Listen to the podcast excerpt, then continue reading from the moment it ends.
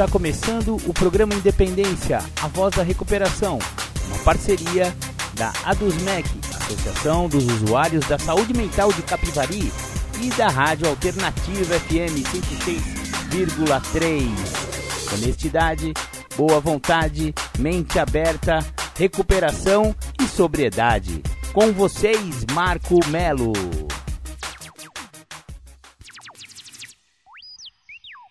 Marco Melo sou eu e você já está no programa Independência do dia 17 de abril. Sejam bem-vindos, terráqueos e terráqueas, para esse programa que não tem papas na língua quando o assunto é dependência química, alcoolismo, codependência e todos esses assuntos correlatos. Maravilha, maravilha, vamos começar o programa Independência ouvindo aquela do The Flanders, Um Dia Perfeito. Bacana, você ouviu The Flanders Um Dia Perfeito. Aquela música que fala sobre o alcoolismo considerado normal, né? Uma pessoa que se autoconsidera normal, a família o considera normal, a sociedade o considera normal, só que essa normalidade acabou esbarrando num pequeno probleminha chamado alcoolismo. Exatamente, o alcoolismo é democrático, ele não escolhe raça, credo, cor, nível socioeconômico, nível cultural. Ele não quer saber se você é PhD, se você tem faculdade, se você tem ensino médio completo. Ele, ó, alcoolismo é aquele negócio. Um em cada dez vai desenvolver a doença, mano. Não tem essa. Então, se você tem 10 amigos e nenhum é alcoólatra, ah, o alcoólatra é você, hein? É melhor você rever aí os seus conceitos a respeito daquele golinho, daquela cervejinha, daquele peguinha de fim de semana, daquele churrascão que você não abre mão. Enfim, né? O churrasco é legal, mas ficar embriagado no churrasco, dando trabalho para a família, ou então, né, deixando a família de lado pra ir para o seu boteco, ah, isso aí eu acho que já tem que ser revisto, né, companheiro? Então hoje terminaremos a resenha do livro Isto Resulta, como e porquê, que foi traduzido para o português do Brasil como apenas Funciona, como e porquê. Esse livro que a gente vem estudando nas últimas seis semanas, né? Hoje é a sexta semana de estudo deste livro. Por quê? Porque ele é um livro de passos e também de tradições, mas a gente não vai entrar nas tradições. Vamos apenas ficar na recuperação individual, que é a parte dos passos, né? Hoje estudaremos o 11 e o último, que é o 12 passo de narcóticos anônimos. Então vamos lá, sem mais delongas, ao 11 passo. Procuramos, através da prece e da meditação, melhorar o nosso contato consciente com Deus na forma em que o concebíamos, rogando apenas pelo conhecimento da Sua vontade em relação a nós e forças para realizar essa vontade. Esse é o enunciado do 11 passo. Olha, o 11 passo, é, eu digamos assim, é o suprassumo do programa de recuperação. É, é, é, muito, é muito espiritual o 11 passo. Nele, olha só, se você entender bem o, o que, que ele promete aí no seu, no seu enunciado, você vai é, rogar para Deus, né, para esse poder que você veio a conhecer, o conhecimento da vontade dele, Deus, em relação a si próprio, em relação a nós, né, em relação à pessoa, e as forças para realizar essas vontades.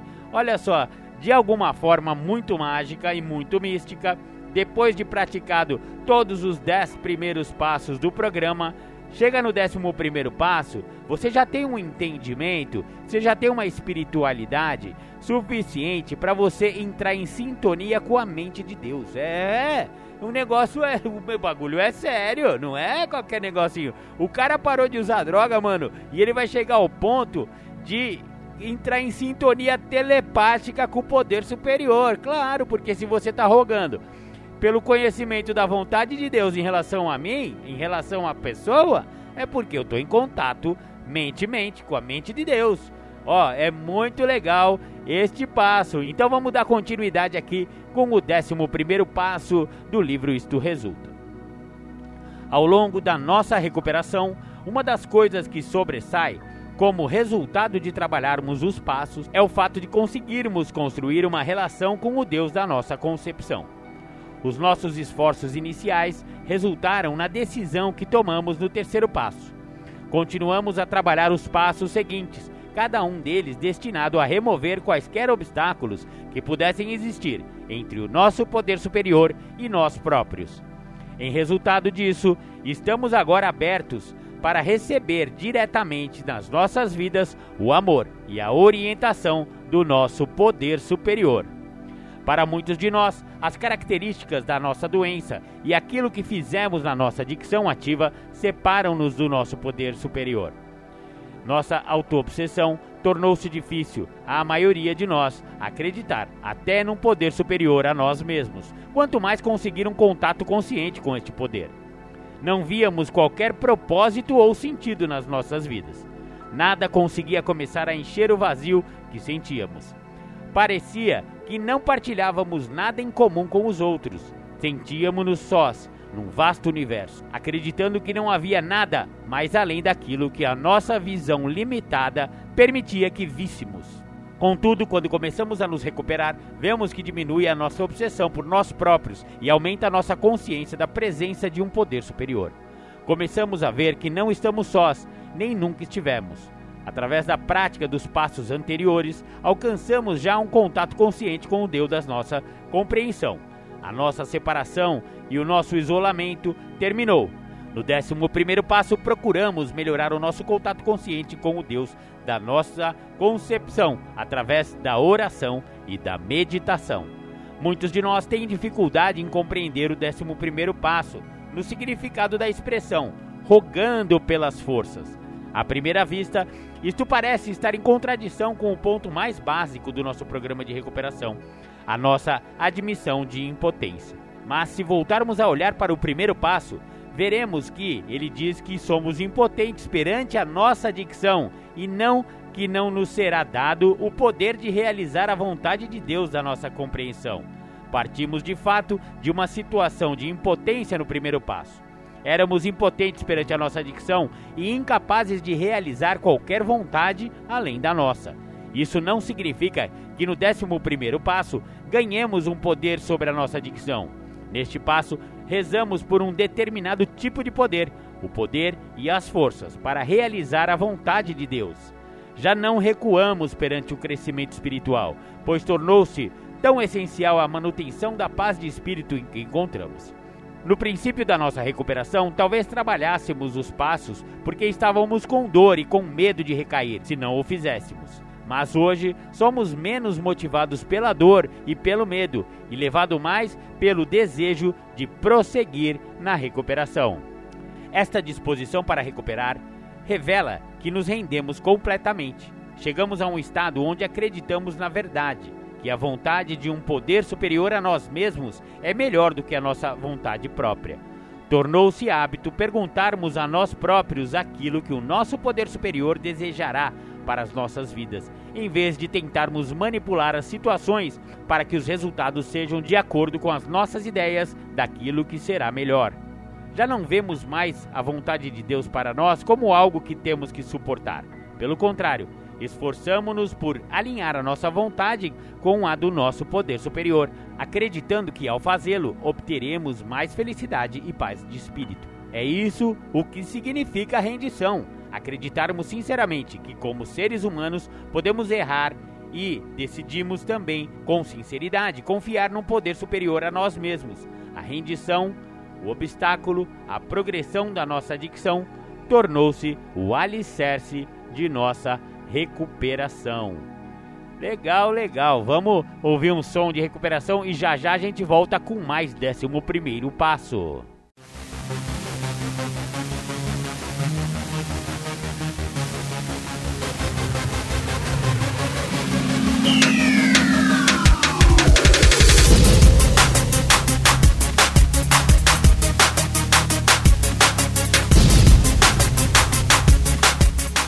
Você está ouvindo o programa Independência, a voz da recuperação.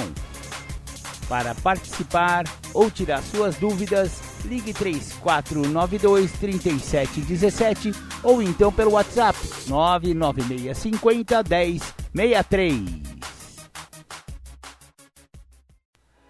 Legal, voltamos com o programa Independência, a voz da recuperação. Você ouviu aí Criolo, Morto Vivo, uma música bem contundente que fala a real a respeito da cocaína, né? O vício pela cocaína, a dependência pela cocaína e o que tudo que a gente quis é ter de volta os irmãos fisgado pelo nariz. Se você foi fisgado pelo nariz, a sugestão do programa Independência é que você encontre um caminho de recuperação. Pode ser através de NA, de AA, ou então, se você é, prefere um caminho mais religioso, existe também recuperação nas igrejas evangélicas. Na igreja católica, por exemplo, tem a pastoral da sobriedade. Então existem vários caminhos de recuperação. Hoje nós estamos compartilhando com vocês um desses caminhos, que é o programa de 12 Passos de Narcóticos Anônimos. Estamos falando hoje sobre o 11 passo. Contudo, não podemos nos recuperar unicamente através da rendição. Sobre ela, devemos construir ação, tal como fizemos nos passos anteriores. No décimo passo, começamos a praticar a disciplina exigida para se viver espiritualmente no dia a dia. Continuamos a praticar este princípio no décimo primeiro passo, ao persistirmos nos nossos esforços para ter ação em cada dia. Colocamos a oração e a meditação no topo da nossa lista de prioridades. Decidimos tornar a oração e a meditação como parte da nossa rotina diária, tal como comer e dormir e depois pomos em prática a autodisciplina necessária para concretizarmos nossa decisão. Para trabalharmos este passo, precisamos também arrumar a coragem que desenvolvemos nos passos anteriores. Embora a coragem que demonstramos quando nos autoexaminamos destemida e minuciosamente tenha sido muito mais do que tudo aquilo que alguma vez experimentamos, precisamos agora desenvolver uma forma de coragem marcadamente diferente. Precisamos de coragem para viver de acordo com princípios espirituais, mesmo que tenhamos medo do resultado. Apesar do nosso receio, fazemos aquilo que for necessário e vamos buscar coragem à fonte inesgotável que descobrimos ao recorrer ao contato com um poder superior a nós mesmos. Com toda essa discussão de Deus, podemos começar a sentir-nos outra vez desconfortáveis, interrogando-nos talvez sobre se será agora que ele nos revelará a armadilha religiosa que esperávamos. Podemos suspeitar que nosso padrinho ou madrinha irá informar-nos agora de que devemos rezar ou meditar de uma determinada forma.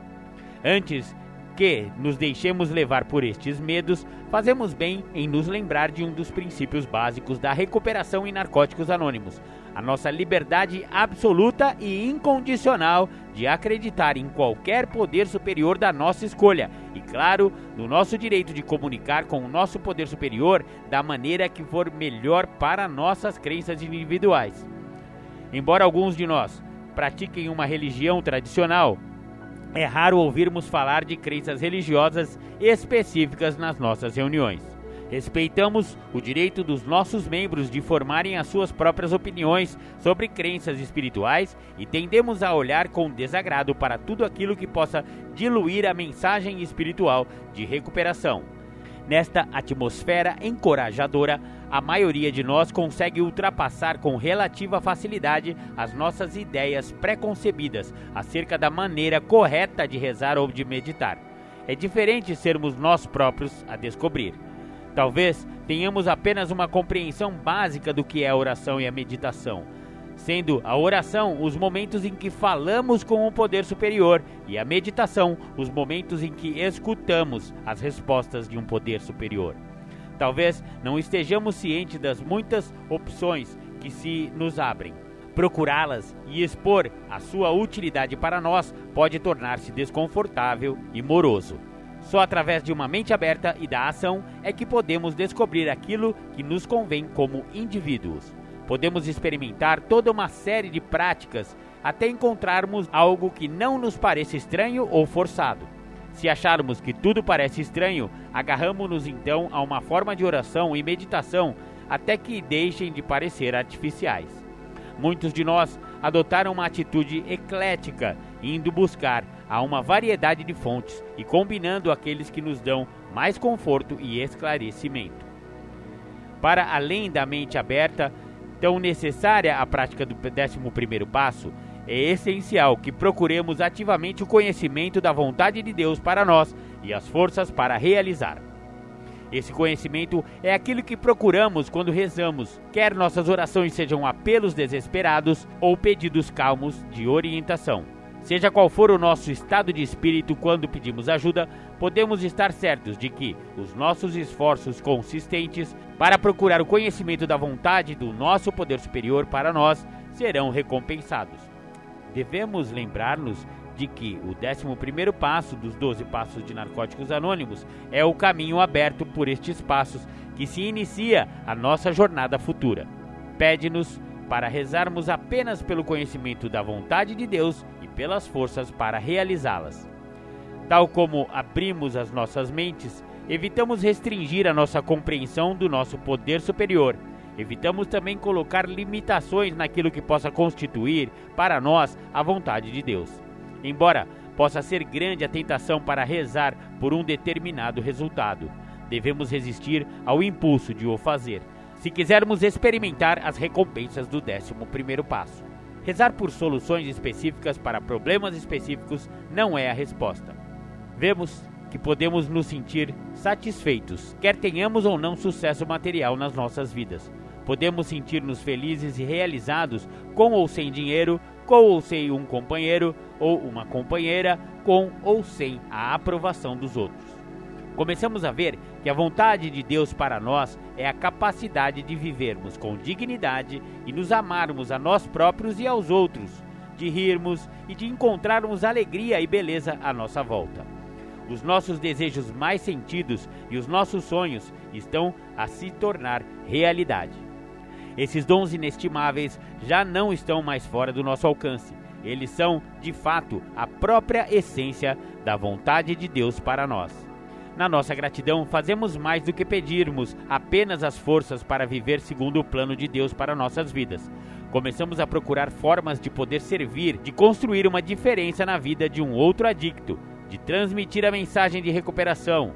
O nosso despertar espiritual abriu-nos para a satisfação espiritual, o amor incondicional e a liberdade pessoal, sabendo que só podemos manter este precioso dom se o partilharmos com os outros. Prosseguimos então para o décimo segundo passo. Maravilha, maravilha! Esse então foi o décimo primeiro passo e agora, logo mais, depois da musiquinha que ouviremos agora, vamos para o décimo segundo passo. Fique conosco aqui no programa Independência, a voz da recuperação.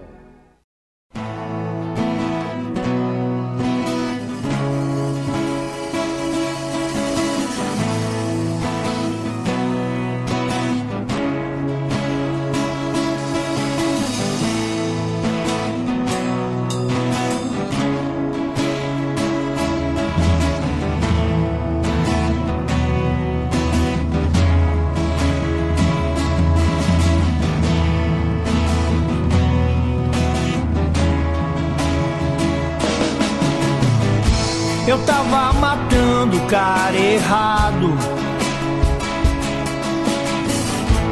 E esse cara é legal.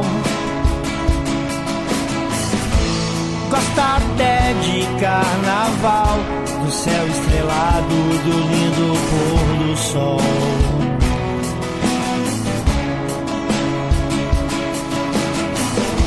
Eu tava matando o cara errado. Esse cara é legal. Gosta até de carnaval, de céu estrelado, do lindo pôr do sol.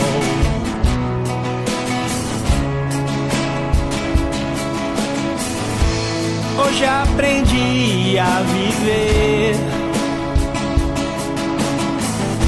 Um dia só de cada vez. É for today. Just é for today.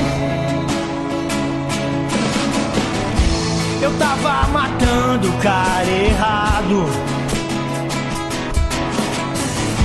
E esse cara é legal.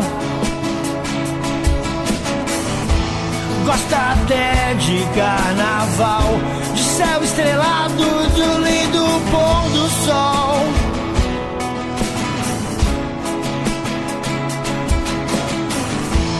Hoje aprendi a viver. O dia só de cada vez. É Justin, é for today.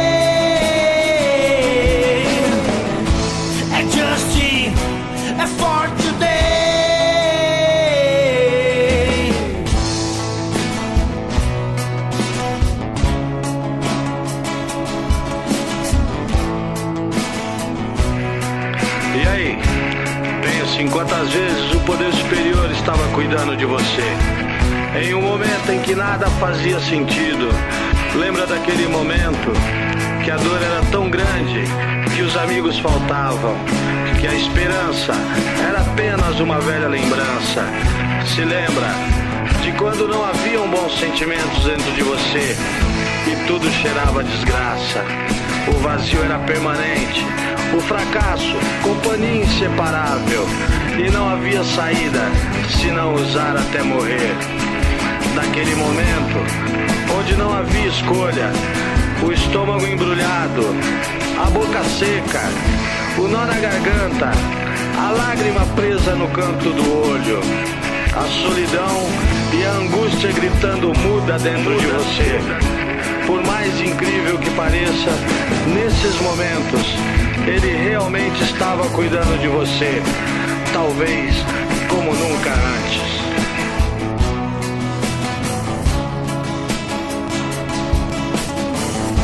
eu tava matando o cara errado. E esse cara é legal. Gosta até de carnaval, de céu estrelado,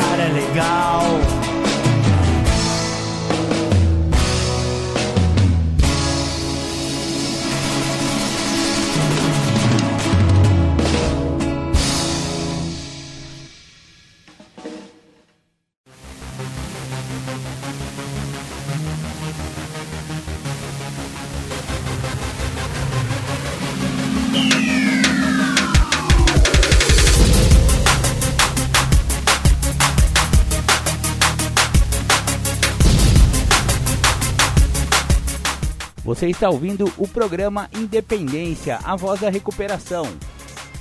Para participar ou tirar suas dúvidas, ligue 3492 3717 ou então pelo WhatsApp 99650 1063. Legal, voltamos dos estúdios do programa Independência. Você ouviu? Este cara é legal do companheiro Beleza. Voltamos agora então ao 12 passo, o último passo do livro Isto Resulta, que estamos estudando nas últimas seis semanas. O enunciado do 12 passo é o seguinte: Tendo experimentado um despertar espiritual graças a estes passos, procuramos transmitir esta mensagem a outros adictos e praticar estes princípios em todas as nossas atividades. Num certo sentido, o 12 passo engloba todos os passos.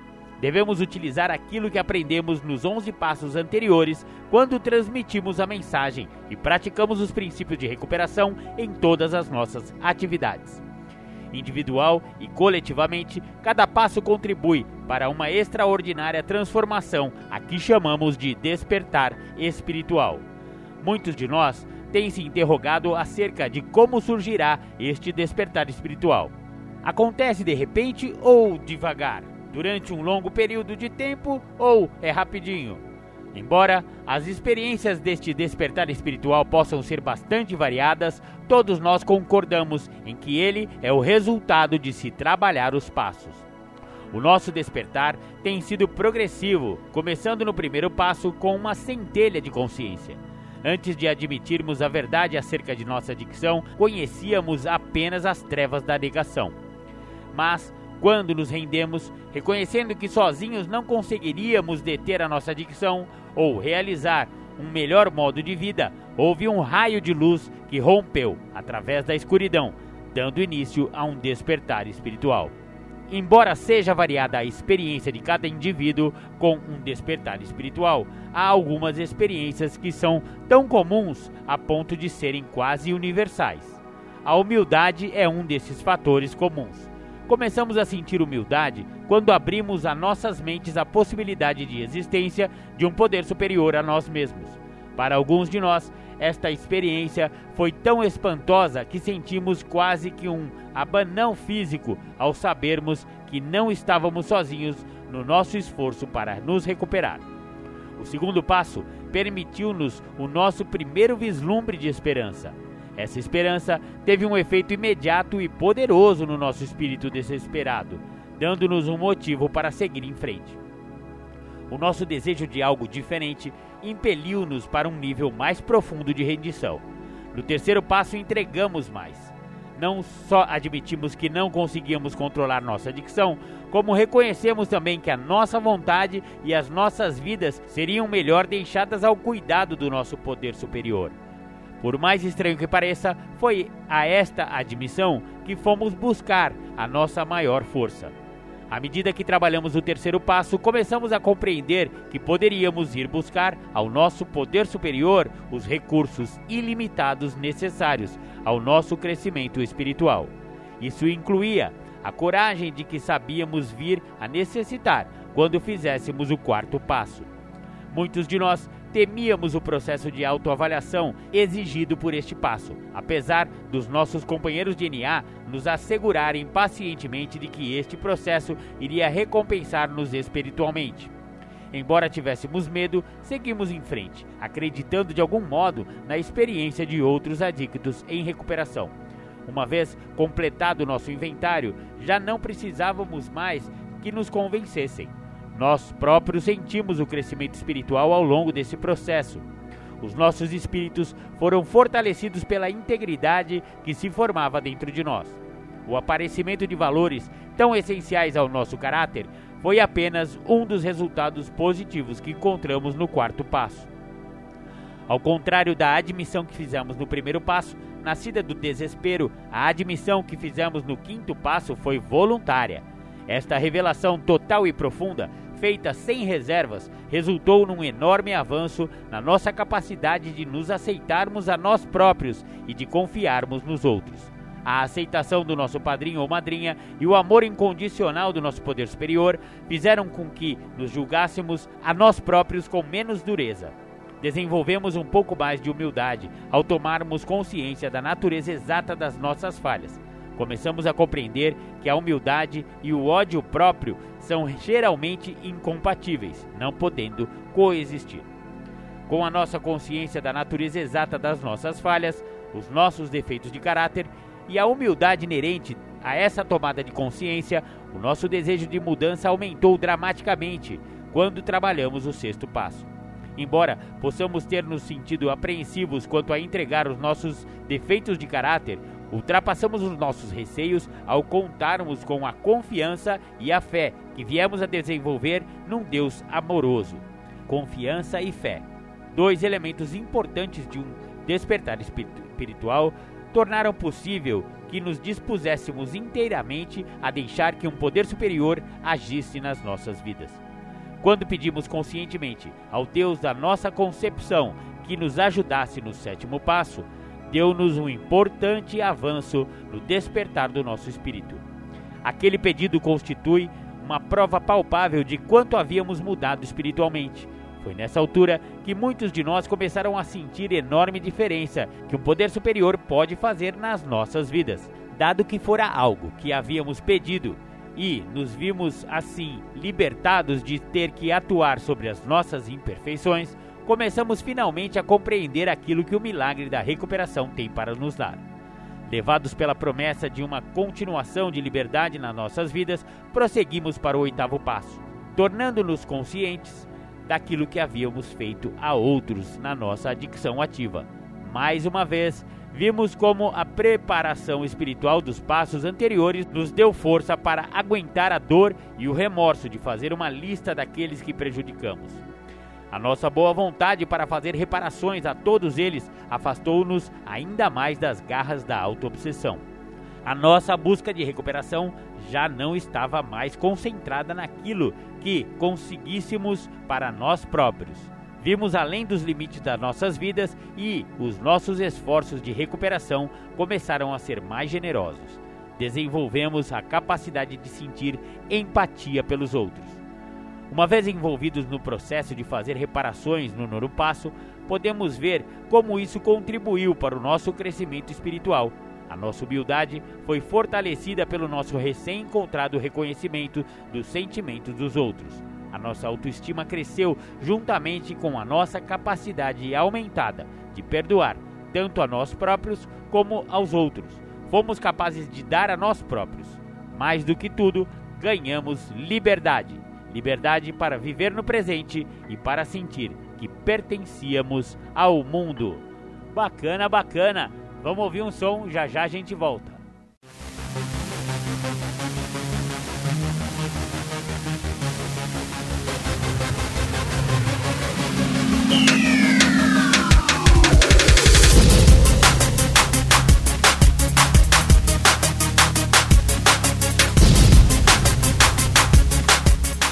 Você está ouvindo o programa Independência, a voz da recuperação.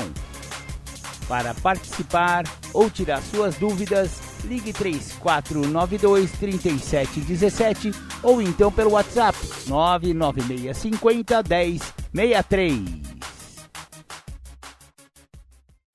Cá estamos de volta com o programa Independência. Você ouviu a música do The Flanders, a, mal, a mardita, não é maldita não, é a mardita mesmo, a mardita da cachaça, né? É uma música bem humorada que fala de um problema real e muito sério. Agora vamos para a última parte do 12 passo do livro Isto Resulta Como e Por quê. A disciplina que praticamos no décimo passo assegurou que continuássemos a respirar a nova vida nos nossos espíritos despertos. Praticamos um apego continuado aos nossos novos valores, fortalecendo assim a sua importância nas nossas vidas. Vimos que ao nos concentrarmos primordialmente no nosso desenvolvimento espiritual, outros aspectos das nossas vidas iriam progredir naturalmente, tal como era suposto fazerem. Ao concentrarmos a nossa atenção no nosso desenvolvimento espiritual, chegamos ao 11 passo. Nós já nos havíamos tornado crescentemente conscientes de uma poderosa presença operando nas nossas vidas. Um poder que poderia restaurar a nossa sanidade e remover as nossas imperfeições. Ao reconhecermos o amor demonstrado por tais ações, começamos a compreender melhor a natureza amantíssima do nosso poder superior. O vazio espiritual que sentíamos no início da nossa recuperação vem transformando-se em gratidão, em amor incondicional e num desejo de servir a Deus e aos outros. Experimentamos, sem sombra de dúvida, um despertar espiritual. A fim de cultivarmos este despertar, achamos essencial exprimir a nossa gratidão e praticar os princípios de recuperação em todas as áreas das nossas vidas. No entanto, isto não é algo que façamos apenas para assegurar a continuação da nossa própria recuperação. Narcóticos Anônimos não é um programa egoísta. De fato, o espírito do 12 passo baseia-se no princípio do serviço abnegado. A defesa deste princípio nos nossos esforços para transmitir a mensagem é de importância crucial, tanto para o nosso próprio estado espiritual como para aqueles a quem estamos a tentar transmitir a mensagem. O 12 passo tem um aspecto paradoxal, pois quanto mais ajudamos os outros, mais nos ajudamos a nós próprios. Por exemplo, se estamos preocupados e a nossa fé está oscilando, há poucas coisas que tenham um efeito encorajador tão imediato em nós como o ajudar um recém-chegado. O pequeno ato de generosidade pode fazer maravilhas. A nossa autoobsessão diminui e acabamos com uma melhor perspectiva sobre aquilo que antes parecia ser um problema intransponível. Cada vez que dizemos a alguém que Narcóticos Anônimos funciona, reforçamos a nossa crença no programa. Ao servirmos em Narcóticos Anônimos, muitos de nós escolhemos dar a volta ao programa da mesma forma que fomos ajudados quando chegamos. Alguns de nós, cujo primeiro contato com o NA foi através de uma linha telefônica, descobriram ser gratificante trabalhar numa linha telefônica, na linha de ajuda de NA Outros foram atraídos pelo serviço de hospitais e instituições, porque a primeira vez que ouviram a mensagem de NA foi numa prisão ou hospital. Qualquer que seja a forma de serviço em que decidamos envolver-nos, fazemos-lo tendo em mente o nosso propósito primordial de transmitir a mensagem. Precisamos agora perguntar a nós mesmos: qual é a verdadeira mensagem que estamos tentando transmitir? É a de que nunca mais precisamos voltar a usar drogas? É a de que, através da recuperação, deixamos de ser prováveis candidatos a prisões, instituições ou morte precoce? É a de experiência de que um adicto, qualquer adicto, pode recuperar da doença da adicção? Bem, é tudo isso e muito mais. A mensagem que transmitimos é a de que, através da prática dos princípios contidos nos 12 passos, tivemos um despertar espiritual. Aquilo que isso significa para cada um de nós será a mensagem que transmitiremos àqueles que procuram recuperação. As formas de transmitir a mensagem são tão variadas quanto os nossos membros. Existem, contudo, algumas orientações básicas que nós, como Irmandade, descobrimos serem úteis. Primeiro, e acima de tudo, partilhamos a nossa experiência, força e esperança. Isso significa que partilhamos a nossa experiência, não teorias que temos ouvido de outras fontes. Isso significa também que partilhamos a nossa própria experiência e não a de outra pessoa. Não é tarefa nossa dizer a alguém que queira recuperar onde é que ela deve trabalhar, com quem é que ela deve viver, como é que ela deve educar os seus filhos ou qualquer outra coisa fora do campo da nossa experiência com recuperação. Alguém que estejamos a tentar ajudar pode ter problemas nessas áreas. Iremos ajudá-la melhor, não através de tentarmos gerir a sua vida, mas partilhando a nossa própria experiência nessas áreas. O desenvolvimento de um estilo pessoal de transmitir a mensagem baseia-se numa simples exigência: devemos ser nós próprios a transmiti-la. Cada um de nós tem uma personalidade especial e única que irá de certo atrair muita gente. Alguns de nós têm um brilhante sentido de humor que pode alcançar alguém em desespero. Alguns de nós são especialmente ternos e compassivos, capazes de tocar um coração muito fechado. Alguns de nós têm um talento incrível para dizer a verdade. Claramente, há um adicto que esteja literalmente a morrer por ouvi-la. Alguns de nós constituem um recurso valioso em qualquer comitê de serviço enquanto que outros são melhores a trabalhar pessoalmente com um adicto que ainda sofre. Sejam quais forem as características da nossa personalidade, podemos estar certos de que quando tentamos sinceramente transmitir a mensagem, iremos chegar ao adicto que procura recuperação. Existem, contudo, limites àquilo que podemos fazer para ajudar outro adicto. Não podemos obrigar ninguém a parar de usar drogas. Não podemos dar a outra pessoa os resultados de trabalhar os passos, nem podemos crescer por elas. Não podemos remover, como que por magia, a solidão ou a dor de alguém. não só somos impotentes perante a nossa própria adicção, como também somos impotentes perante a dos outros. Podemos apenas transmitir a mensagem, não podemos determinar quem irá recebê-la. Não é da nossa conta decidir quem está ou não pronto para ouvir a mensagem de recuperação. Muitos de nós formamos um juízo semelhante acerca do desejo de recuperar de um adicto e erramos feio. Recaídas consecutivas não significam necessariamente uma falta de interesse por recuperação. Por outro lado, não há tampouco certezas absolutas de que o recém-chegado modelo vá conseguir. É nossa responsabilidade e nosso privilégio partilhar incondicionalmente a mensagem de recuperação com quem expresse o desejo de a ouvir. O princípio do amor incondicional está expresso na nossa atitude Qualquer pessoa que peça ajuda tem direito à nossa compaixão, à nossa atenção e à nossa aceitação incondicional. Qualquer adicto, seja qual for o seu tempo limpo, deverá poder partilhar a sua dor numa atmosfera livre de julgamentos. A maioria de nós descobriu que somos capazes de sentir grande empatia por aqueles que sofrem da nossa doença, precisamente porque é a nossa doença. A nossa empatia não é abstrata, nem o é a nossa compreensão é antes fruto de uma experiência partilhada. Quando nos saudamos, é com o reconhecimento reservado aos sobreviventes da mesma catástrofe quase fatal. Esta experiência partilhada, mais do que qualquer outra coisa, contribui para a atmosfera de amor incondicional nas nossas reuniões. Ajudar outros é talvez a mais elevada aspiração da alma humana, algo que nos foi conferido como resultado de um poder a trabalhar nas nossas vidas. Faríamos bem em nos lembrar de pedir ao Deus da nossa compreensão que continue a trabalhar através de nós nos nossos esforços para transmitir a mensagem de recuperação. Ao praticarmos diligentemente os princípios de recuperação, asseguramos que a ligação entre nós e o nosso poder superior se mantenha aberta e que o nosso serviço a outros seja firmemente enraizada na espiritualidade. A espiritualidade torna-se para nós um modo de vida, à medida que vivemos segundo os princípios de recuperação. O exemplo de uma vida vivida de acordo com estes princípios é potencialmente a mensagem mais poderosa que podemos transmitir. Não precisamos esperar até estarmos no segundo passo para praticar o princípio da mente aberta.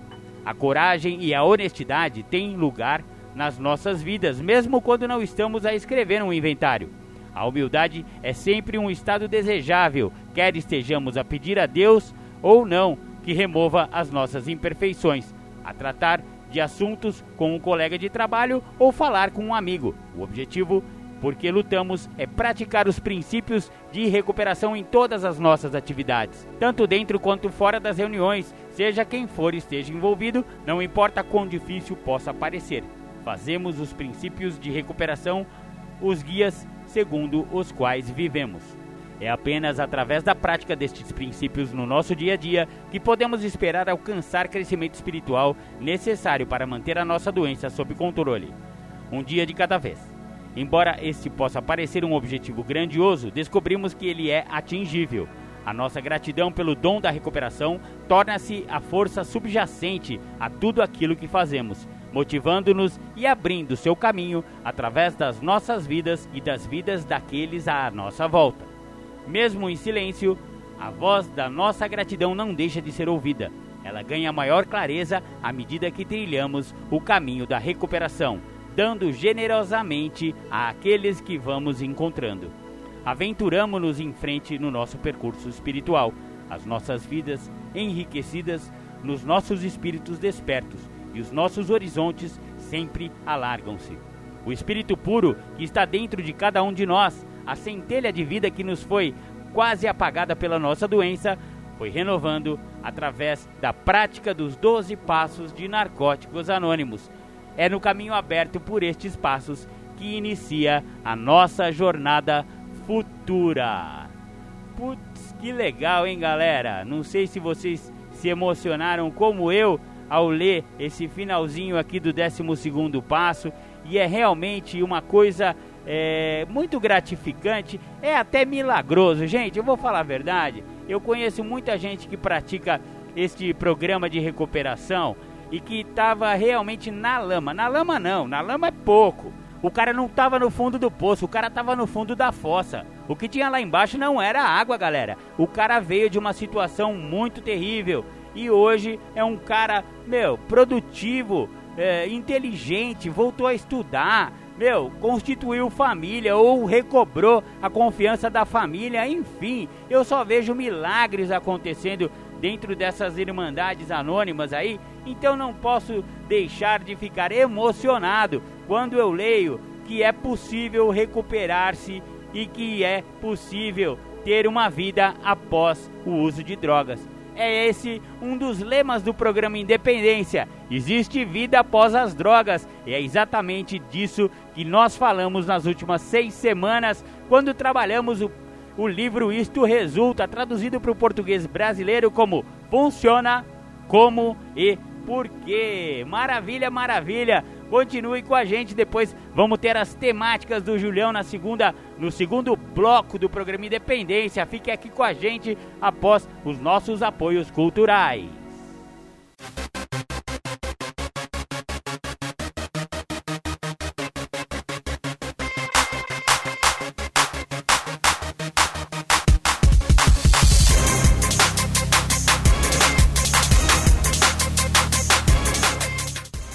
Voltamos a apresentar programa Independência, a voz da recuperação.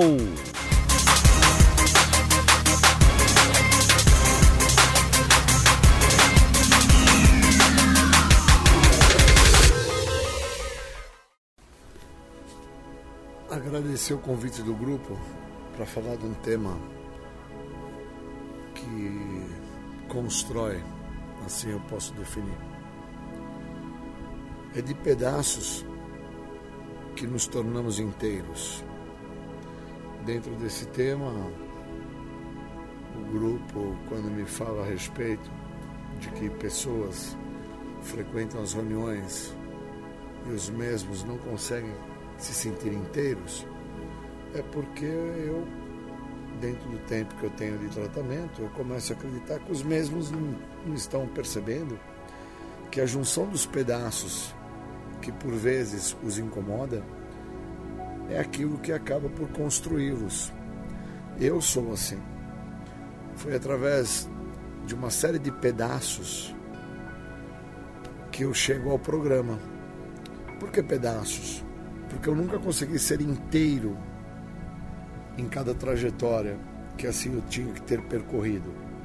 Na trajetória escolar, na trajetória profissional, na trajetória como filho, como pai, como amigo.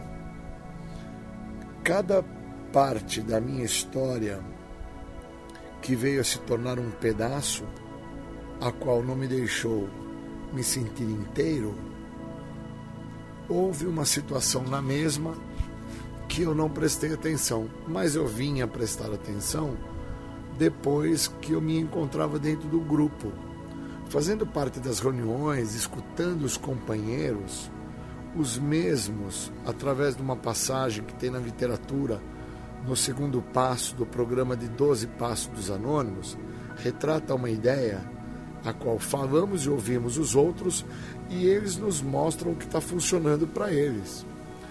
E com essa fala eu pude interpretar que deixou de funcionar para mim na minha trajetória a qual eu me entendo em pedaços e não me via que, mesmo em pedaços, eu fazia parte, foi por causa que eu não dava a devida atenção ao que estava se passando comigo. Então, estava a minha pessoa numa situação de ordem escolar e eu não dava devida atenção. Então, essa questão escolar na minha vida se torna somente um pedaço. E depois, em recuperação, essa parte que era um pedaço, algo rompido, que eu nem imaginava que eu iria dar um segmento, eu venho a me tornar inteiro através do programa. Falamos e ouvimos os outros, eles nos mostram o que está funcionando, e quando eu venho a falar ao outro sobre o quanto me fez falta, o quanto eu deixei de aproveitar nas questões escolar, o outro me trouxe a possibilidade e a ideia para que eu voltasse a estudar, voltasse a ler, fizesse cursos, me entendesse como uma pessoa capaz de concluir e me tornar inteiro naquela área. Isso faz toda a diferença. Então, quando os servidores do grupo me chamaram e falaram: Júlio, nós temos algumas pessoas na sala e os mesmos não se sentem inteiros com o programa, não se sentem à vontade com o programa, eles têm ainda consigo algumas reservas que eu as chamos de restrições para com que o programa tem a oferecer e na nossa literatura, no primeiro passo da literatura do texto básico, retrata a ideia que qualquer restrições ou reservas que eu venha a ter, eu estarei me privando dos benefícios que esse programa tem a me oferecer. E somente me livrando de todas as restrições e reservas é que eu vivencio e vislumbro os benefícios do programa. E um dos benefícios é me ter por inteiro, é saber quem eu sou, é entender de onde eu vim até onde eu cheguei, para onde que eu posso ir com o programa, se é que eu vou. Então, quando eu me vejo dentro de um processo de fragmentação, pedaços, e me entendo, mesmo em pedaços, que sou inteiro nesses pedaços e que preciso revisitar esses pedaços, entender os motivos a quais houve por minha parte um processo que fragmentou a minha trajetória, quando eu me dou a devida atenção para isso, eu abro as portas deste programa, eu adentro ao que o programa me oferece. A possibilidade de me libertar desta doença, doença essa que me priva de benefícios, onde o maior de todos os benefícios não é ficar sem o uso de substâncias químicas alteradoras de humor, incluindo álcool é não voltar a usar. Esse é o maior de todos os benefícios. Ficar sem usar, não fazer uso de qualquer tipo de substância química, seja esta sólida, líquida ou gasosa, é muito importante? Sim, é de uma importância imensurável, pois não se tem como conseguir se entender todo o processo de fragmentação estando sob os efeitos das substâncias citadas. É impossível. Uma vez fazendo uso de qualquer tipo de substância, eu perco o senso de limite e é como fala na literatura do guia para trabalhar os passos. A perda do senso de limite é o estado de loucura, que por muito tempo entendeu-se que repetir os mesmos erros esperando um resultado diferente seria o ato da insanidade e que hoje, através da literatura, se aprofundando dentro da literatura, dentro dessa possibilidade de me ver inteiro numa área da minha vida a qual eu me via em pedaços, que era a questão educacional, eu interpreto que a perda do meu senso de limite é o meu estado de loucura. É uma condição realmente de insanidade. Não vejo que existem limites e que os mesmos limites a expressão já se fala por si própria, é um limite. Eu preciso ser parado ali. Eu não posso ultrapassar aquele espaço a qual eu estou sendo limitado a deter a minha pessoa para que a mesma não traga para si problemas maiores. Então, quando eu vou me atentando a isso, quando eu vou olhando o que está se passando, quando eu vou percebendo o que está me acontecendo, eu vou abrindo as portas do programa, vou me atentando à possibilidade de me ver inteiro, vou entendendo que os pedaços que me fazem inteiro são os pedaços que eu não dava devida atenção e que eu preciso dar essa devida atenção a esses pedaços que vão me fazer inteiro, que vão me fazer compreender o que me faltou como filho para ser filho dos meus pais e o que também me faltou como interpretação de ser pai para conseguir ser pai, colocar regras, limites, interpretar o amor incondicional, fazer a compreensão de quem eu sou no momento que eu me encontro, aonde eu estou.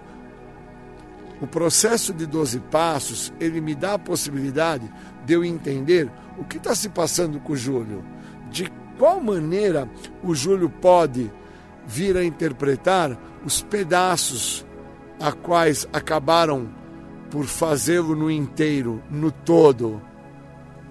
O que me faltou para me sentir inteiro profissionalmente? Eram questões financeiras que não me deixaram continuar dentro daquela área profissional a qual eu passei, a qual eu fragmentei, rompi a possibilidade de me sentir inteiro, pleno profissionalmente. O que movimentou para com que eu fragmentasse na minha área profissional e não adentrasse a ela de uma forma mais inteira, me especializando, me transformando, fazendo com que aquela situação se tornasse inteira, intrínseca, de dentro para fora, a ponto de me fazer pleno numa área profissional e não me fizesse a ficar procurando meios e maneiras e caminhos para tentar me realizar profissionalmente.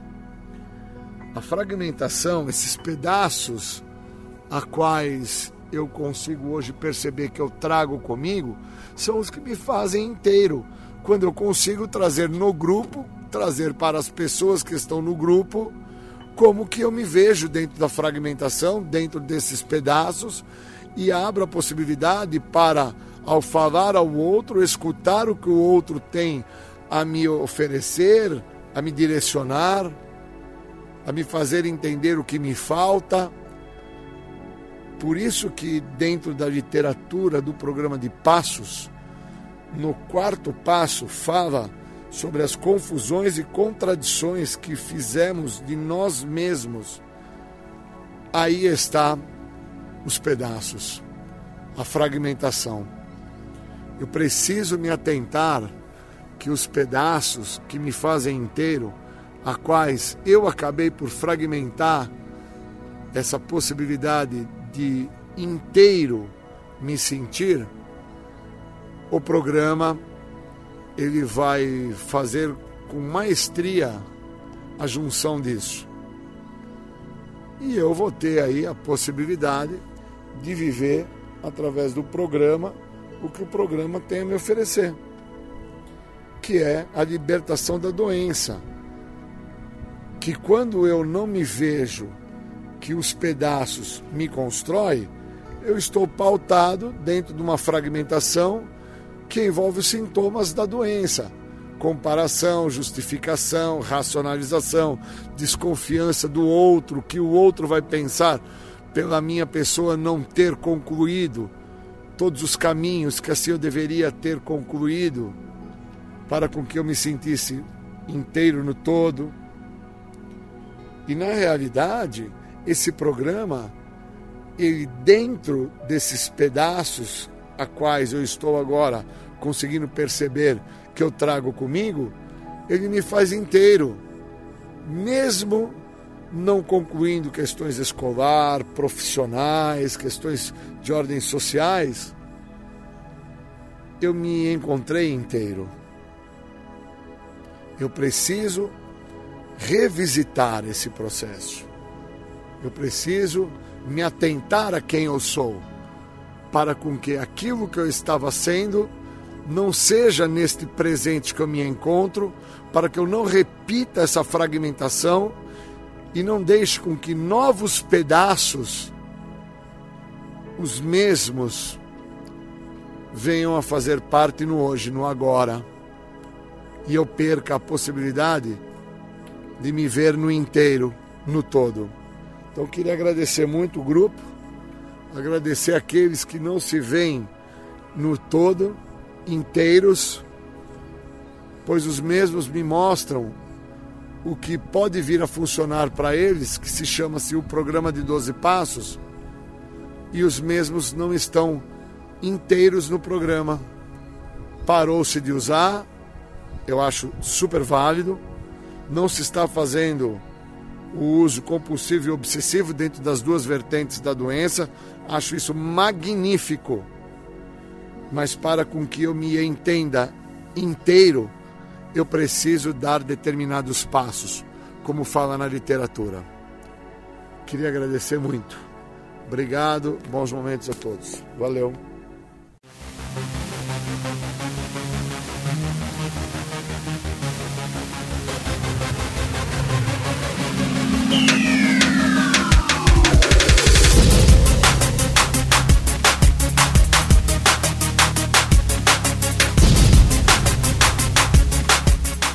Você está ouvindo o programa Independência, a voz da recuperação. Para participar ou tirar suas dúvidas, ligue 3492 3717 ou então pelo WhatsApp 99650 1063. Bom, obrigado aí pelo convite, né? E vamos falar do que o programa tem a nos oferecer. O que eu acho que é muito importante de uma pessoa, falando da minha, obviamente, a primeira pessoa do singular, o eu, ter como referência, é que o programa, ele não me fez parar de usar droga. Foram os resultados finais do meu uso abusivo de um comportamento não percebido que me fez parar de usar álcool e droga. Porque se o programa tivesse a função específica de me fazer parar de usar álcool droga, eu já teria assim parado em outras situações. Porque não é só os passos que teria essa função. Seria também os programas evangélicos a quais eu fiz parte, os programas religiosos a quais eu pertenci, ao budismo, a qual eu também me entreguei. Né?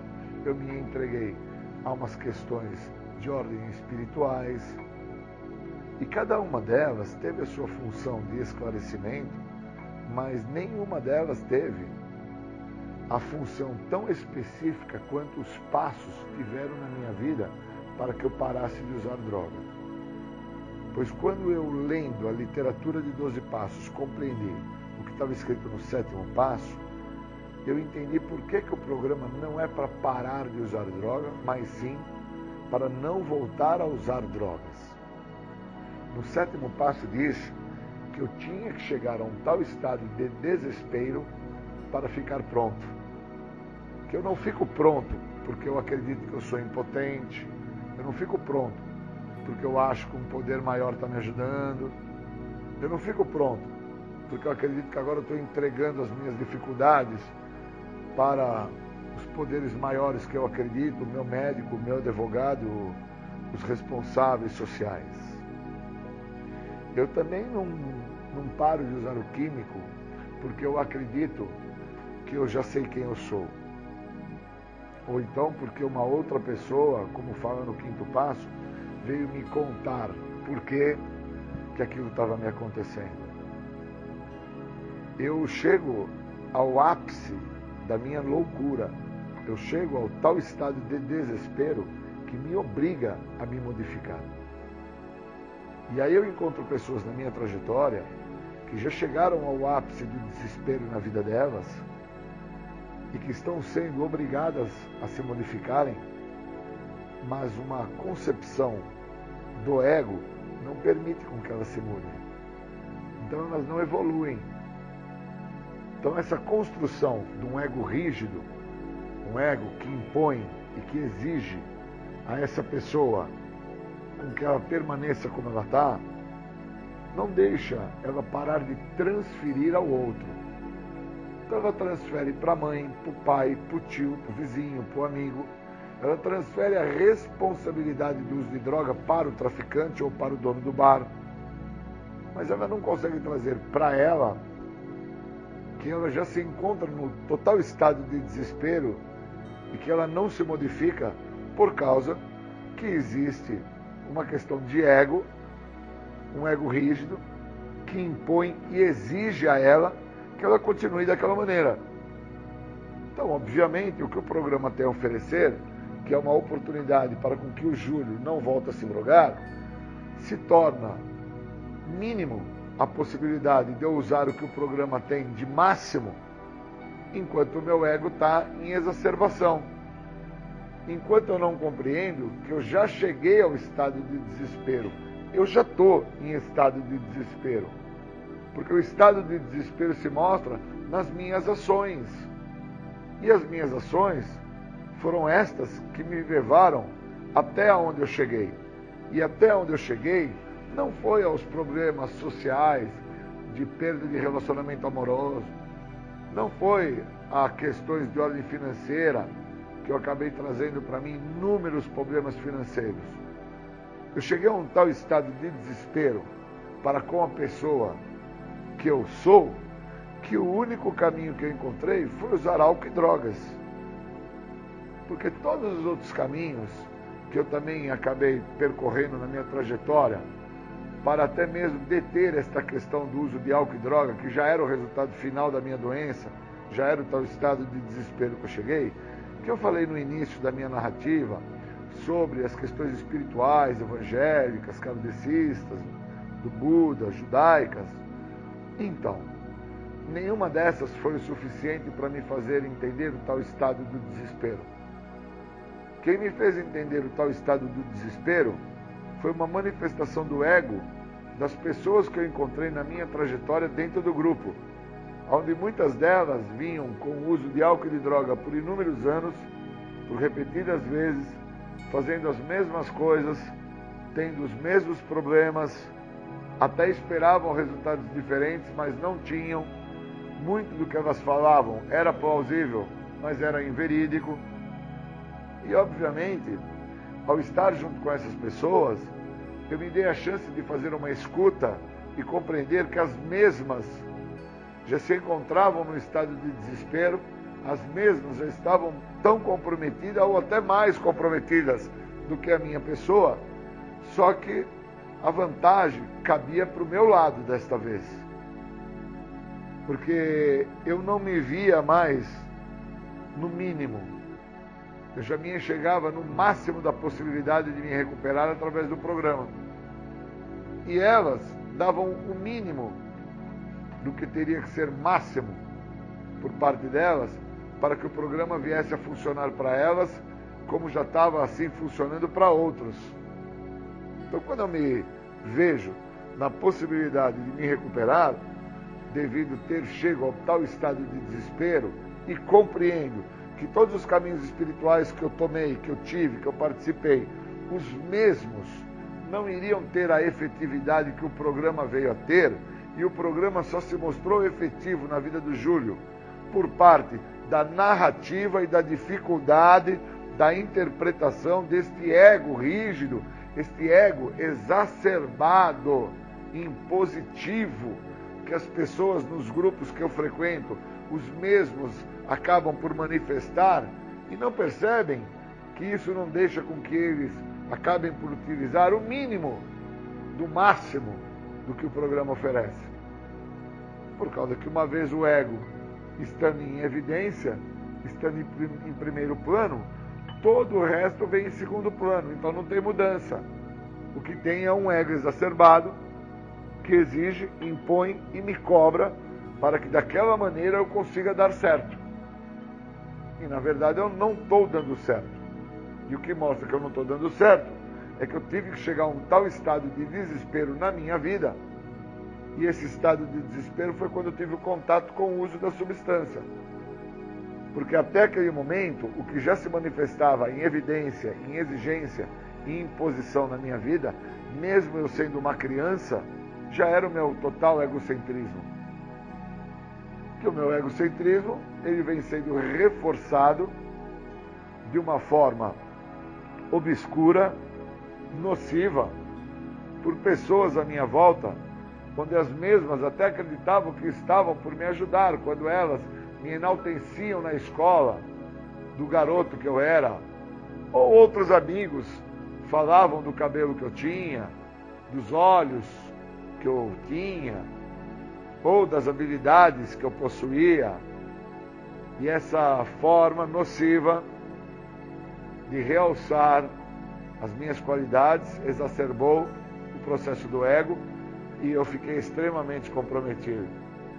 Quando eu entendo isso, dentro do programa, através da narrativa e da prática dos passos, através da partilha dos companheiros que estão na recuperação e estão tentando entender o que vem acontecendo com eles, eu consigo compreender que se eu não me autoconhecer em relação a quem eu sou, eu não vou me recuperar. Mas eu não deixo de me recuperar do álcool e da droga. Eu deixo de me recuperar da pessoa mais importante que existe no universo, a qual eu perdi ela no decorrer da minha trajetória.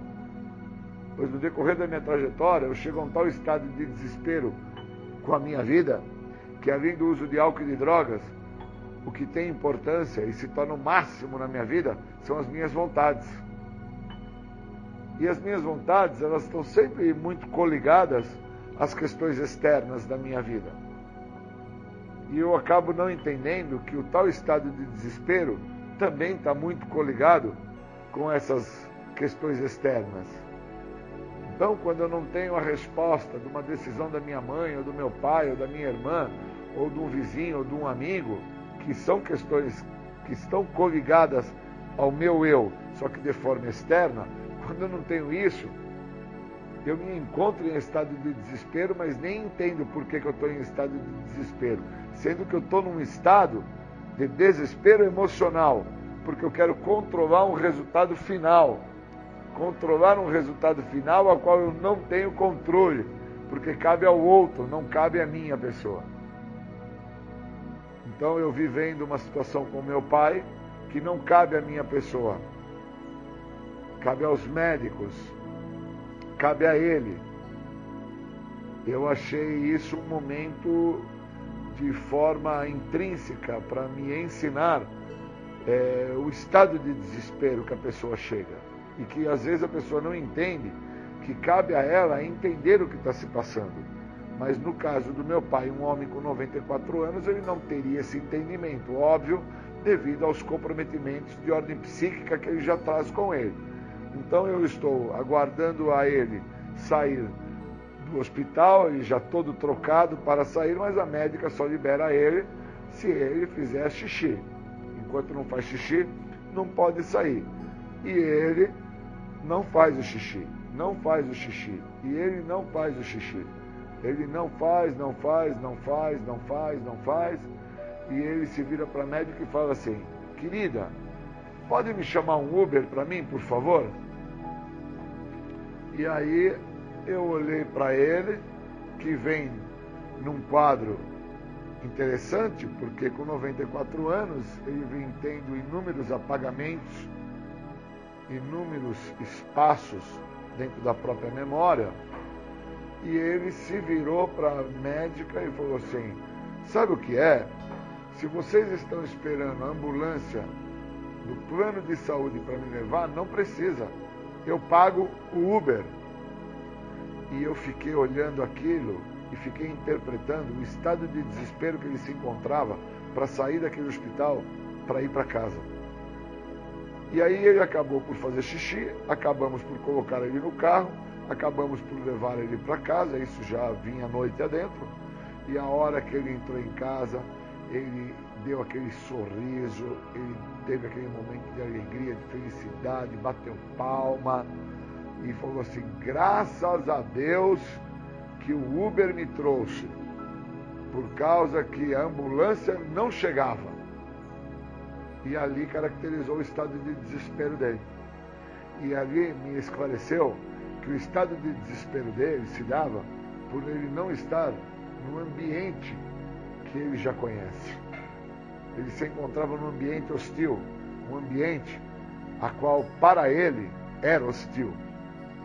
E que, no meu ponto de vista, é um ambiente de extrema importância para a saúde dele. Com isso, eu estou tentando trazer o quê? dentro da minha narrativa. Que quando eu me encontro num ambiente hostil, que é um ambiente sem uso de álcool e de drogas, a qual eu desconheço, eu não me sinto bem. Então eu me sinto em estado de desespero. Quando eu me encontro num ambiente a qual eu já conheço, que é um ambiente nocivo e que me compromete a chegar ao estado de desespero, que seja no bar, seja no meu local de uso de drogas, seja na favela, eu não tenho o estado de desespero. Eu tenho um ambiente a qual eu reconheço que ali é legal, que ali é bom. Por isso eu tenho que compreender aonde se encontra o meu estado de desespero. Se encontra em neste momento estar sem o uso do químico ou meu estado de desespero se encontra quando eu estou no uso do químico? Se eu não tenho um esclarecimento e eu não tenho o autoconhecimento sobre quem eu sou, quem eu sou não vai desfrutar do máximo do programa. Eu fico desfrutando do mínimo. E o mínimo do programa é você estar tá só sem usar droga. E só sem usar droga não funciona. Só estar sem beber o álcool não funciona. Eu preciso viver através do máximo do programa. Saber quem eu sou, de onde eu vim, aonde eu cheguei, aonde eu vou com o que o programa tem a oferecer. Não posso me permitir, num dia de sol, um dia de luz, de vida, acreditar que ter uma dor na perna, uma dor no pé, uma dor nas costas, seja um motivo plausível para não se ir trabalhar, não se acordar, não se ter vida. Pois num dia anterior, eu tenho um jogo de futebol. Quando eu grito, eu pulo, eu bato palma. E no dia posterior, eu me encontro num estado de desespero porque eu reconheço onde eu estou. É dentro desse parâmetro que eu preciso saber quem eu sou. Porque senão, aonde eu me encontro, eu não entendo a importância do local. Por isso que eu trouxe a narrativa do meu velho, um ser de 94 anos, extremamente culto, extremamente maravilhoso, que ali eu entendi que ele não consegue reconhecer a importância que aquele hospital teve na vida dele. Que fez uma cirurgia, que pôs um marca-passo, que fez com que ele estivesse dentro de um estado de saúde melhor. Então, o que, que aquele local representa para ele? Representa um estado de desespero. Representa uma situação nociva, que compromete ele. Agora, quando ele está em casa, que é dentro de um ambiente onde ele já acredita ter o controle, que ele sabe como ele funciona, ele bate palma, fica feliz, fica alegre. Eu preciso ter esse fator de reconhecimento. Senão eu não entendo o que está se passando dentro de mim. Por que está me fazendo falta o outro? Que, que me faz falta pessoas, lugares e coisas? A literatura dos anônimos deixa claro que eu só consigo me recuperar quando eu entender quem eu sou. Enquanto eu não compreender quem eu sou, isso que sou não deixa de existir, não se modifica e eu fico sofrendo do estado de desespero. Queria agradecer muito ao dia, ao momento que eu estou passando, ao que o programa tem me esclarecido sobre a possibilidade de saber quem eu sou. Obrigado. Deus, conceda-me serenidade para aceitar as coisas que eu não posso modificar, coragem para modificar aquelas que eu posso, e sabedoria para reconhecer a diferença. Só por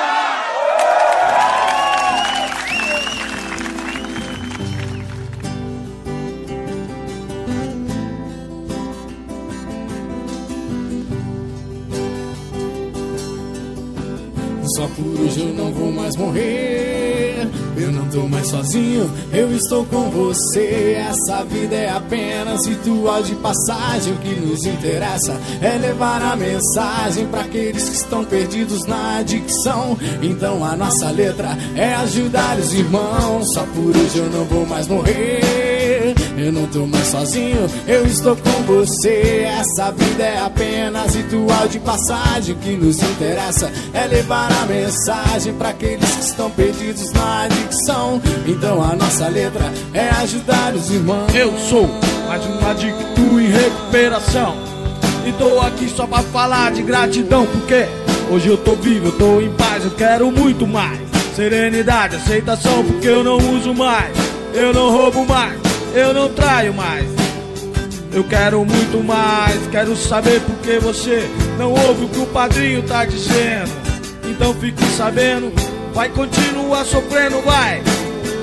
O longo alcance tá aí, e o HI o IP. E quem não tiver no propósito vai se perder. Só por hoje eu não vou mais morrer.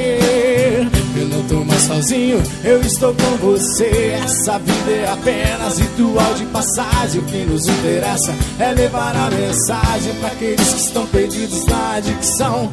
Então a nossa letra é ajudar os irmãos. Só por hoje não vou mais morrer. Eu não tô mais sozinho, eu estou com você. Essa vida é apenas ritual de passagem. O que nos interessa é levar a mensagem para aqueles que estão perdidos na adicção. Então a nossa letra é ajudar os irmãos. O nosso olhar brilha de saudades pelas almas perdidas que na entrega das vontades jamais serão esquecidas. Os guerreiros que fizeram a passagem, que viverão NA na clareza da mensagem, são estrelas de um intenso clarão que acenderam outros olhos para a recuperação. A saudade tatuada no coração da gente, como exemplo deixado pelo guerreiro valente. Uma voz ainda ecoa bem baixinha: o amor e a paz. Minha companheira Monique, já são muitos. Aqueles que se foram, que deixaram esse mundo de maneira honrosa. Eu já sei. O que tenho que fazer é só seguir o exemplo do companheiro Carlos Rosa. Pois Só por hoje não vou mais morrer. Eu não tô mais sozinho, eu estou com você. Essa vida é apenas ritual de passagem. O que nos interessa é levar a mensagem para aqueles que estão perdidos na adicção. Então a nossa letra é ajudar os irmãos. Só por hoje não vou mais morrer. Tô mais sozinho, eu estou com você. Essa vida é apenas ritual de passagem. O que nos interessa é levar a mensagem para aqueles que estão perdidos na adicção. Então a nossa letra é ajudar os irmãos. Nosso olhar brilha de saudade pelas almas perdidas que na entrega das vontades jamais serão esquecidas os guerreiros que fizeram a passagem, que viveram NA na clareza da mensagem, são estrelas de um intenso clarão que acenderam outros olhos para a recuperação. A saudade tatuada no coração da gente, como exemplo deixado pelo guerreiro valente. Uma voz ainda ecoa bem baixinha, o amor e a paz da companheira Moniquinha já são muitos.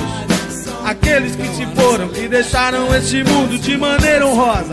Eu já sei. O que tenho que fazer é só seguir o exemplo do companheiro Carlos Rosa, pois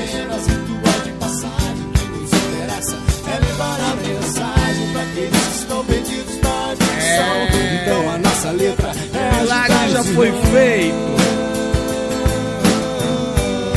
Agora é só continuar voltando.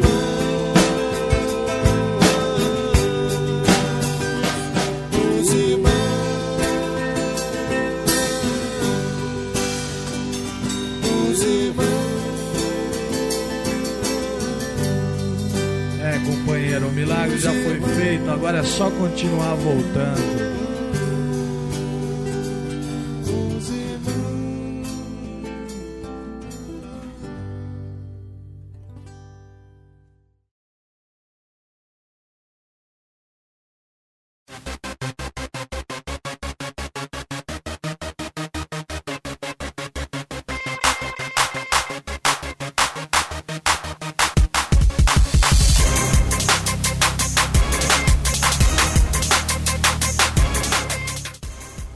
Voltamos a apresentar programa Independência, a voz da recuperação.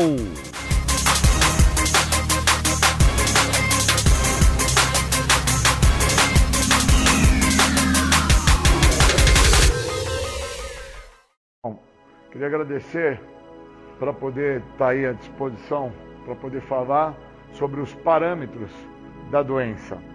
Quando eu não me entendo uma pessoa doente, portador de uma doença, quando eu não me entendo como uma pessoa que precisa compreender o que traz consigo, no meu caso, eu trago comigo a doença da adicção.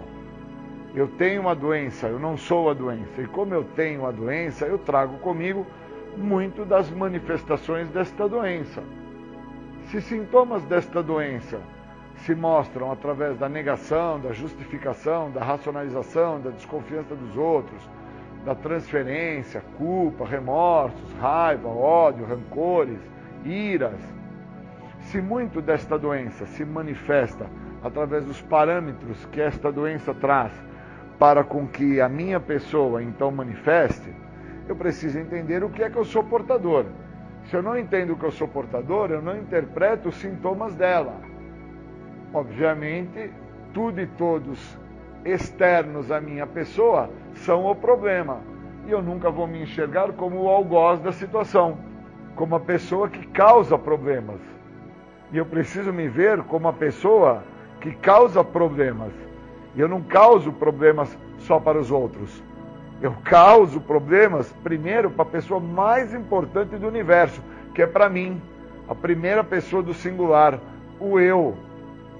Uma expressão a qual eu fui ensinado no prézinho, lá quando eu era pequenino e não tinha nem entendia nada que se passava na minha história. Então lá eu sou ensinado a entender sobre a primeira pessoa do singular, o eu sou ensinado a entender que eu tenho algumas necessidades básicas, como comer, beber água, fazer minhas necessidades fisiológicas, me limpar, pedir desculpa, pedir por favor, me ajuda. Só que no decorrer da trajetória do meu construir a minha identidade, muito disso que eu sou ensinado lá no pré, eu perco. E eu passo a perder por causa da minha egocentricidade.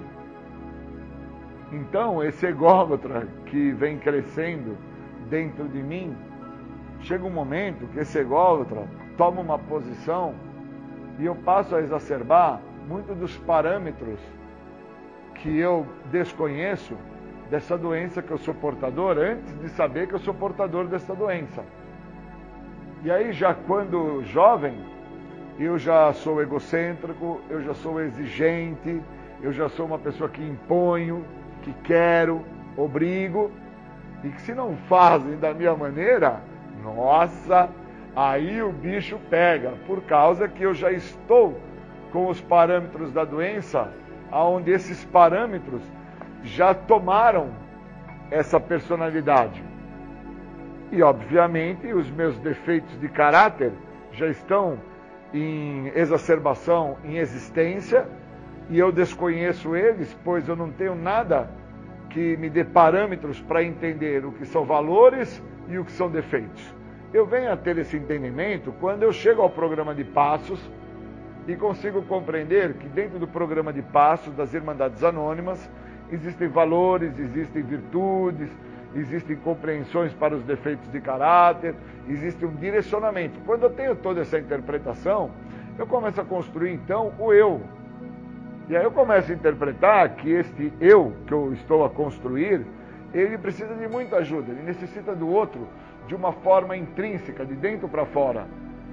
Porque não são questões externas que me comprometem, são as questões internas que fazem com que eu me comprometa externamente esta perda da minha identidade, esta perda da minha compreensão de quem eu sou, da onde eu vim, que programa é esse que agora eu tenho a seguir? Esta perda é que não me deixa entender que este programa é para construção de algo que eu desconheço, que é a pessoa que eu sou. E construir essa pessoa que eu sou com os poucos recursos que eu trago, olha, é um trabalho árduo porque essa perda de recursos que eu trago é tamanha, é muito profundo. Deixar claro para o outro aquilo que eu sou. É de tamanha grandeza falar ao outro que eu distou, falar ao outro que eu não sei o que sou. É de tamanha grandeza me mostrar ao outro para que o outro possa me direcionar, que o fazer isso me compromete muito pois quando eu faço isso, eu estou a reconhecer que eu preciso de ajuda, que eu sou fraco, que eu sou uma pessoa que estou na realidade e que eu nem sei o que é a realidade que eu vivo. Então, às vezes, eu acho que eu sou pai, Às vezes eu acho que eu tenho filhos. Às vezes eu acho que eu sou um bom funcionário. Às vezes eu acho que eu sou um bom amigo, um bom irmão. Por muitas vezes eu acho que eu sou alguma coisa pela nomenclatura que foi dada naquela circunstância, naquela situação, para aquilo que eu estou vivendo. Só que é somente um nome, é somente uma expressão. Na verdade, me falta entender o sentido dos valores, das virtudes que aquele nome dado àquela situação implica e me cobra. A ideia de ser filho, a ideia de ser pai. Como ser pai se não aprendeu a ser filho? Como ser irmão se não aprendeu dentro da virtude do companheirismo a estar junto? Então existem parâmetros que, se não vistos pela minha pessoa, e obviamente um cara que usou cocaína, crack, maconha, pinga, um cara que vem dentro de virtudes aonde adotou como parâmetro a lei de Gerson, que é a lei de levar vantagem em cima do outro. Como fazer para uma pessoa que vem dentro de uma edificação aonde acredita que dentro da sua concepção de poder, prestígio, fama, ele pararia de usar droga quando ele quisesse, ou então estou a usar com o meu dinheiro, você nem sabe quem eu sou, entre outras verbalizações que, obviamente, nunca me deixou entender a minha prepotência, a minha arrogância, a minha soberba, toda uma edificação de algo que iria me comprometer à frente. Porque naquele primeiro momento não me compromete, naquele instante não me compromete. Me compromete mais à frente quando eu tenho que entender que toda aquela edificação me comprometeu a ponto de construir um ser que acaba por necessitar do outro para com que o outro venha a deter ele, e uma vez que o outro atue no intuito de parar-me, deter-me, me dá a possibilidade para com que eu me enxergue e veja o que eu estou a fazer com isso que eu acredito ser. O que eu estou a fazer. E quando eu entendo que eu estou a fazer o nada, o vazio, o oco, eu consigo interpretar o porquê tão complacente com os sintomas que se apresentam. Por quais motivos a complacência me faz é, ficar dentro de uma situação que eu até acredito que eu vou parar aquela situação, sendo que essa complacência já mostra um vazio, já mostra um oco, já mostra um espaço a qual me falta ser preenchido por virtudes, por valores e que desde a minha edificação, quando muito pequenino, dentro da, do crescer para a minha juventude, para a minha maioridade, me faltou algo.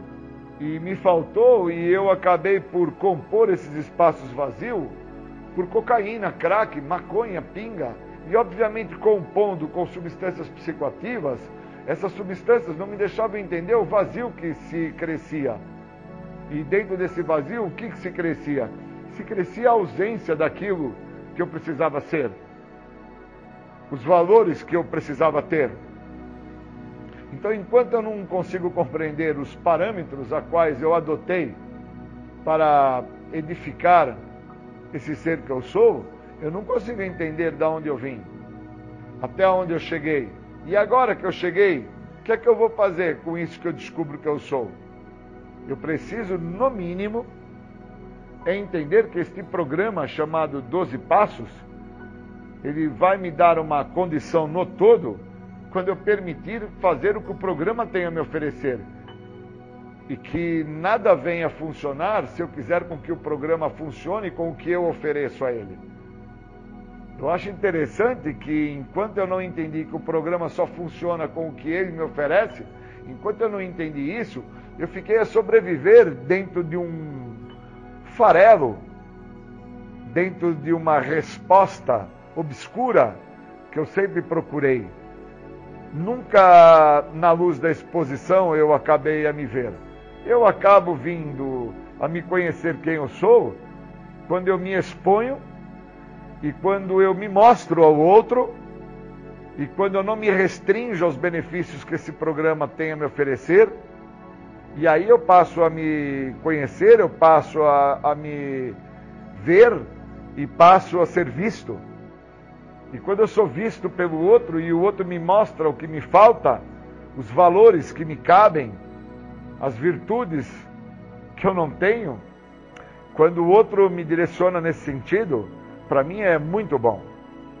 Mas eu levei muito tempo a isso. Eu fiquei por muitos anos sem uso de álcool e de droga, acreditando que a recuperação era estar sem uso de álcool e de drogas, sem entender que o requisito básico para uma pessoa compreender quem se é já começa por não estar a fazer o uso de nenhum tipo de substância psicoativa alteradora de humor, incluindo o álcool. Que por muitas vezes eu, dentro do meu ápice da loucura, acreditava que os meus problemas estavam por parte do uso de cocaína, crack, maconha, comprimidos, ácidos, entre outras substâncias químicas, e que o álcool eu poderia então vir a fazer o uso, pois na televisão, na mídia, na sociedade como um todo, aqueles que acabam por ter problemas maiores de fundo emocional, numa novela, a resposta daquilo é sempre um copinho de uísque, uma cerveja, é, ficar no bar com os amigos para relaxar. E na realidade, é, eu não sou assim. Eu busco, através de qualquer tipo de substância alteradora de humor, vir a não sentir o que está se passando. A minha falta de virtude, a minha falta de compreensão sobre quem eu sou, a minha falta de entendimento de quem eu sou no todo, me faz buscar e, e, me, e me faz ir atrás de substâncias psicoativas como uma forma de alívio para o que está se apresentando. Da mesma forma que alguns buscam a cama para não entender o que está se passando, outros buscam a transferência no sexo, no jogo, a transferência em comprar sem a necessidade de obtenção daquele produto em si, seja um tênis, um relógio, um chinelo, um boné, uma camiseta. Aí a pessoa busca comprar, adquire o produto e quando chega em casa joga o produto em cima da cama porque aquilo não completa, aquilo não preenche. Pois o que falta são valores, o que falta é interpretar que não se tem virtudes, não se tem o que por muito tempo me escapou entre os dedos, que é a compreensão sobre ser portador da doença da adicção. Doença essa que me compromete a tal ponto que mexe na minha maneira de pensar, na minha forma de agir, no meu jeito de ser. Isso eu preciso tratar. Isso eu preciso interpretar. E quando eu interpreto que por ter uma má interpretação psíquica em relação ao que eu sou, devido à falta de virtudes, à falta de valores, e que o programa o que ele quer é me dar essa compreensão e eu por muitas vezes negligencio, porque eu quero que as coisas fiquem e sejam da minha maneira, por muitas vezes enquanto eu não tenho essa compreensão, eu não entendo que eu sou hoje no meu presente o que eu fui no meu passado. E que a minha característica é de no meu futuro, que é algo que não existe, o futuro, representar esse passado que eu estou sendo presente hoje. Onde eu não estou atingindo a mudança necessária em relação às minhas virtudes e aos meus valores. Se eu não fizer isso, se eu não tiver essa compreensão no hoje sobre o que o programa me oferece, que não é parar de usar droga, mas é uma liberdade. Uma liberdade para reconhecer que me falta virtudes, me falta valores, me falta deixar claro quem eu sou dentro daquilo que eu fui. E que no hoje eu estou representando o meu passado. E que se eu continuar desta maneira, esse encanto que o programa me trouxe de primeiro momento, quer me sentir satisfatoriamente bem, que é uma condição provisória, óbvio, eu vou perder. E quando eu perder esse encanto definitivamente, eu vou buscar uma saída fácil e rápida para as sensações que eu vou estar a sentir, que são sensações de dor, sofrimento, de angústia, de mágoa, de tristeza, que eu vou acabar por enxergar essas devido à complexidade do que eu sou portador, chamado a doença da adicção. Enquanto eu não entendo a doença, eu não reconheço os parâmetros. Enquanto eu não tenho conhecimento sobre o programa, eu também não reconheço suas virtudes e os seus valores que o programa assim me dá. Eu preciso modificar-me no todo, se eu quiser desfrutar do benefício que esse programa tem a oferecer. Não basta-me estar sem usar o álcool e a droga. O maior índice de pessoas que voltam a usar drogas são pessoas com substancial tempo limpo e as mesmas acabam se drogando, acabam não voltando ao programa e acabam não assumindo para si mesmo, para Deus e para outro ser humano, a natureza exata da mesma, que é a falta, que são seus próprios valores, são suas virtudes para deter esta doença que trabalha independente do uso da substância. Ela trabalha através das minhas emoções. Eu sou portador de uma doença que trabalha no meu âmago. Eu tenho a doença, eu não sou a doença. Queria agradecer. Muito obrigado.